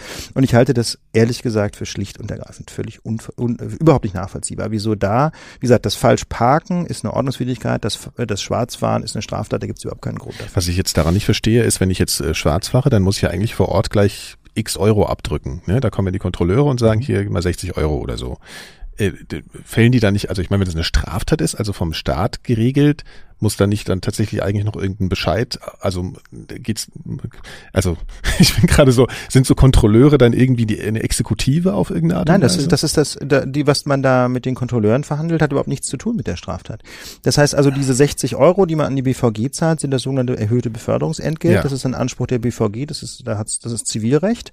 Ja, ähm, und dann gibt es aber noch eine, die, die staatliche Reaktion, wenn die einen dann auch noch anzeigen. Und die BVG ähm, hat da in, nur insofern eine Doppelrolle, als sie ja die Anzeigen schreibt, ja. die Strafanzeigen okay. stellt. Und es ist quasi Praxis der BVG hier in Berlin, das nicht in jedem Fall zu tun, sondern erst, wenn jemand dreimal aufgefallen ist. Das ist aber letztlich eine Entscheidung der BVG. Die BVG könnte theoretisch jede einzelne jede Schwarzfall anzeigen. anzeigen und es wäre in jedem Fall eine Straftat. Das ist aus meiner Sicht völlig absurd. Ja. Und ähm, gefährdet das auch wirklich so? Ähm, ähm, äh, jetzt fehlt mir gerade das Wort, bin ich äh, wenn jemand auf Bewährung, genau, Bewährungsfälle. Ja, also ist das wirklich genau. so? Das ist, das, das ist Ja. der Grund, das äh, wollte ich gerade noch erläutern sagen. Ja. Das ist zum einen ungerecht, wie dieser Vergleich mit dem Falschparken zeigt. Evident ungerecht, ähm, zumal der Schaden häufig noch größer ist beim Falschparken. Ne? Also mit was kosten BVG-Fahrscheine? Ich glaube 2,60. Für 2,60 kann man nicht allzu lange parken, ne? in Nee. Berlin, je nachdem wo. Ja. Äh, wenn man sich das mal überlegt, ist sogar der Schaden, der, der für die Gesellschaft eintritt beim Falschparken häufig noch größer. Ähm, aber es gibt eben noch einen, äh, noch zwei weitere Gründe. Das eine ist, wenn jemand dann eben tatsächlich zu einer Haftstrafe verurteilt wird ähm, wegen wegen Schwarzfahrens, dann kostet das natürlich enorm viel Geld. Das heißt, jeder Hafttag kostet, je nachdem wie man das rechnet, so etwa 100 Euro in den Berliner Gefängnissen etwa. Und wenn ich mir das überlege, ja, da bekommt jemand 30 oder 60 ähm, Tage Freiheitsstrafe ähm, und es heißt also 3.000 bis 6.000 Euro investiert das Land Berlin darin, diesen Menschen einzusperren. Ja, da kann ich, also dafür könnte ich ihm viele, viele Monate ein Sozialticket zahlen oder ähm, vermutlich könnte man sogar mit den vielen, vielen tausend Hafttagen, die das jeden Tag, ähm, jedes Jahr ausmacht, könnte man vermutlich sogar die BVG komplett fahrscheinlos machen. Sitzen so viele Leute im Gefängnis wegen Schwarzfahren? Es sind jedenfalls viele tausend jedes Jahr. Ja. in Berlin. Ja, ich kenne die genauen Statistiken leider nicht auswendig. Das ist ja aber das haben schon viele Leute ausgerechnet, dass es ökonomisch sinnvoller wäre, auf das Ja. Fahrscheinwesen bei der BVG zu verzichten. Das wäre jedenfalls volkswirtschaftlich billiger. Wie gesagt, wegen der Hafttage, aber natürlich auch wegen der Gerichtskosten und wegen der Kosten der Strafverfolgung bei den, bei der Polizei und bei den Staatsanwaltschaften. Und der, das letzte Stichwort sind eben Bewährungen. Ja, ja. Ähm, das heißt, jemand ist vielleicht äh, auf Bewährung draußen und fährt dann schwarz, macht sich das nicht klar, dass das eine neue Straftat ist. Und theoretisch ist das ein Grund für einen Bewährungswiderruf. Also ich neige dazu, das nicht zu tun, weil Mhm. ich denke, dass es eben einfach vom Unrechtsgehalt nicht so schwer ist, dass es die, ähm, dass es eben da zu einem Widerruf der Bewährung kommen muss. Da gibt es auch rechtliche Gründe, das so zu sehen. Das ist jetzt nicht irgendwie Willkür, sondern ich habe da eine bestimmte rechtliche Meinung dazu und deswegen mache ich das nicht. Ja. Äh, und ich kenne auch viele Kollegen, die das mehr oder weniger deutlich sagen, ich mache keine Bewährungswiderrufe wegen Schwarzfahrens. Aber natürlich gibt es auch Hardliner, die das anders sehen. Die sagen, Straftat ist Straftat, ist mir wurscht, Widerruf. Und ähm, also das ist natürlich jetzt wiederum etwas verkürzt formuliert. Ja, natürlich ja. haben auch die für ihre für ihre Position äh, rechtliche Gründe. Das ist keine Willkür. Das Ja, muss man so sehen. Das ist. Gesetz. Und natürlich darf man wegen einer Verurteilung wegen in Anführungsstrichen Schwarzfahrens, also wegen Beförderungserschleichung, darf man eine Bewährung widerrufen. Das ist das ist keine Willkür. Das darf man so machen. Und da muss ich einfach sagen, da gibt es einen massiven Reformbedarf. Das war ja unsere Frage. Ja, ja, ja, genau. Ich hatte noch natürlich, das ist jetzt, äh, wenn man von Utopien spricht, wahrscheinlich vom Schwarzfahren zu sprechen, ist so ein bisschen, ja. So, also ich hatte bewusst diesen Begriff auch noch der, der Utopie äh, benutzt. Gibt's was, worauf du wartest, worauf du hinarbeitest, was einen bestimmten Themenkomplex betrifft, was du, äh, also du, du engagierst dich ja auch politisch, das kann man ja, glaube ich, sagen, ne? Also du schreibst bei netzpolitik.org. Ja Beispiel, gut, aber oder? das, das hat, da halte ich ja, wie soll ich sagen, einen enormen Sicherheitsabstand von meiner beruflichen Tätigkeit. Ne? okay. Das ist mir auch sehr wichtig, ich Ja. bin, dass ich mich rechtspolitisch engagiere, nur auf Feldern, auf denen ich nicht beruflich tätig bin. Also das Schöne ist eben, dass die Fragen, die bei Netzpolitik verhandelt werden oder die auch bei bei den verschiedenen Bundestagsanhörungen verhandelt werden, Stichwort WLAN-Störerhaftung, dass die mit meinem Beruf nichts zu tun haben. Ja, weil ich eben einfach für Abmahnungen nicht zuständig bin. Ist das, wäre das überhaupt ein Problem, also dass du dich politisch betätigst als Richter? Naja, ich muss halt darauf achten, dass ich, wie das immer so schön heißt, im Richtergesetz eine gewisse Zurückhaltung übe. Das heißt also, es muss alles sachlich bleiben. Deswegen lege ich zum Beispiel auch bei unserem Gespräch äh, so viel Wert darauf, dass ich immer sage, da gibt es einen rechtlichen Grund dafür. Ich sage, ich benenne Dinge zwar klar, also ich denke, ähm, Juristensprache ähm, kann auch dazu dienen, bestimmte Dinge zu verklausulieren. Damit ist niemandem geholfen, sondern ich versuche schon ähm, in der Öffentlichkeit eine klare Sprache zu verwenden.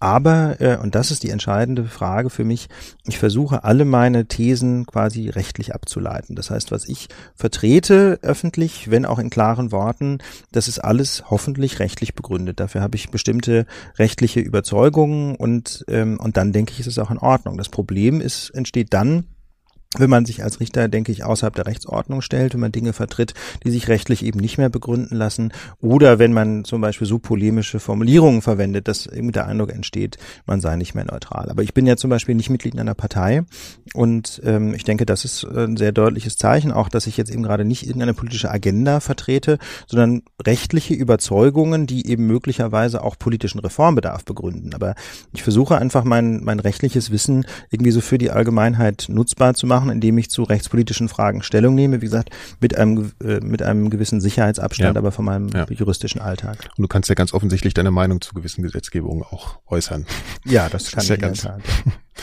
Ähm, was hast, gibt es irgendwelche äh, Hoffnungen an deinen, an, an deinen Beruf, der, dass noch gewisse Dinge eintreten, dass gewisse, äh, dass du gewisse Sachen erlebst? Ich würde mir zum Beispiel wünschen, dass ähm, die die Informationstechnologie in der Justiz anders organisiert wird. Ähm, das ist jetzt ein weites Feld. Ich will da gar nicht ins Detail gehen, weil mhm. das furchtbar langweilig ist, wenn man nicht drinsteckt. Aber man muss schon sehen, dass die IT-Ausstattung in der Berliner Justiz eine echte Katastrophe ist. Ähm, also wir arbeiten mit Technologie aus den 90er Jahren größtenteils. Und ähm, da da wird einfach deutlich zu wenig investiert und es geht enorm viel ähm, enorm viel Arbeitszeit verloren durch ineffiziente IT-Prozesse. Das muss man schon deutlich sagen. Und ähm, das sind auch Strukturen. Ich habe schon an verschiedenen Stellen versucht, Dinge zu verbessern, auch mich zu engagieren, indem ich versucht habe, bestimmte Softwarelösungen einfach mal aufzubauen und vorzustellen. Und es ist aber dann immer alles irgendwie versandet in der Verwaltung, obwohl ich teilweise sogar relativ starke Partner hatte. Der Landgerichtspräsident hat zum Beispiel mal einen IT, mit dem habe ich zusammen mal ein IT-Projekt versucht ähm, einzuführen und auch das hat nicht gereicht. Ne? Nun ist er inzwischen Kammergerichtspräsident, also noch eine Stufe hochgepurzelt und möglicherweise werden sich die Dinge zum Guten wenden, nun wo er eben noch ein bisschen mehr zu sagen hat. Aber das muss man sagen, äh, wir haben in der, in der, in der Berliner Justiz so eine Art Corporate IT-Mentalität und das ist in vielen Filmen gar nicht anders. Ne? Da ist es auch sehr häufig so, dass unter vorgeschobenen Sicherheitsargumenten dann alles irgendwie, alles irgendwie geblockt wird. Und da würde ich mir einfach wünschen, ein bisschen mehr Flexibilität, ein bisschen mehr wie soll ich sagen, Offenheit auch für Vorschläge aus der Justiz heraus. Denn man könnte eine Menge tun, denke ich, mit, mit ähm, intelligentem Einsatz von IT-Lösungen, aber man muss dann auch die Kreativität der Mitarbeiterinnen und Mitarbeiter zulassen. Wir hatten es ja vorhin von der von Karrieremöglichkeiten, die ja vielleicht begrenzt sind, aber gibt es berufliche Ziele? Ach so, ähm, ja, also das naheliegende Ziel wäre, irgendwann einmal Vorsitzende zu werden einer Kammer am Landgericht. Äh, das ist auch ein Ziel, das denke ich in Reichweite ist. Ähm, wenn man sich da ein bisschen engagiert und da sieht es so aus, als wenn das, ähm, wie, gesagt, erreichbar wäre. Ansonsten denke ich, alle weiteren Dinge kann man nicht planen. Also ich wäre natürlich auch offen für andere Herausforderungen, aber das kann man überhaupt nicht planen. Und ich glaube, dass es auch geschickt ist, ähm, sich darauf nicht zu sehr irgendwie zu versteifen, denn es kann extrem frustriert, äh, frustrierend sein, Dinge nicht zu erreichen, ähm, wenn sie, äh, obwohl sie vielleicht so einfach außerhalb des eigenen Einflussbereichs liegen. Da hat es dann auch viel mit politischen Fragen zu tun. Ähm, wie gesagt, ich nehme ja kein Blatt vor den Mund und das kann man mögen. Ich, gerade aus dem politischen Raum weiß ich, dass es sehr viele Menschen gibt, die das gut finden, aber es gibt natürlich auch immer Menschen, die es lieber haben, wenn, ähm, wenn, wenn Leute im Zweifel ihre Meinung lieber nicht laut sagen sagen. Und das müssen wir einfach abwarten, wo mich mein Weg hinführen wird. Mhm. Kannst du überhaupt vorstellen, den Job ewig zu machen? Oder ist das so eine Arbeit, die man nur für einen gewissen Teil seines Lebens machen will? Oder du? Also ich fühle mich jedenfalls bislang sehr wohl in meiner Kammer. Und ähm, ich habe jetzt keinen Fluchtreiz. Oder Flucht, wie soll ich sagen, keinen Fluchtimpuls. Nee, aber kann ja sein, dass man sagt, okay, also irgendwie Leute oder also Leute zu verurteilen, das geht vielleicht irgendwie jetzt noch zehn Jahre und dann will ich mal in irgendeinen anderen Teilbereich da gehen oder was auch immer. Ja, das ist ja möglich, ohne den Beruf aufzugeben. Ich könnte ja. ja. auch im Zivilrecht tätig sein. Also was zum Beispiel ein spannendes Tätigkeitsfeld wäre, ist Presserecht. Ne? Es gibt ja am Landgericht Berlin auch eine, auch äh, eine Pressekammer, ich meine sogar mittlerweile zwei. Und ähm, das könnte ich mir auch sehr gut vorstellen. Das hat unmittelbare Bezüge zum Verfassungsrecht, das könnte ich mir sehr gut vorstellen. Aber ähm, bislang bin ich sehr froh, im Strafrecht zu sein, ähm, einfach weil ich so mich, glaube ich, netzpolitisch ganz gut engagieren kann. Einfach weil eben die Netzpolitik sehr weit weg ist vom Schwurgericht und es da keine Kollisionen gibt.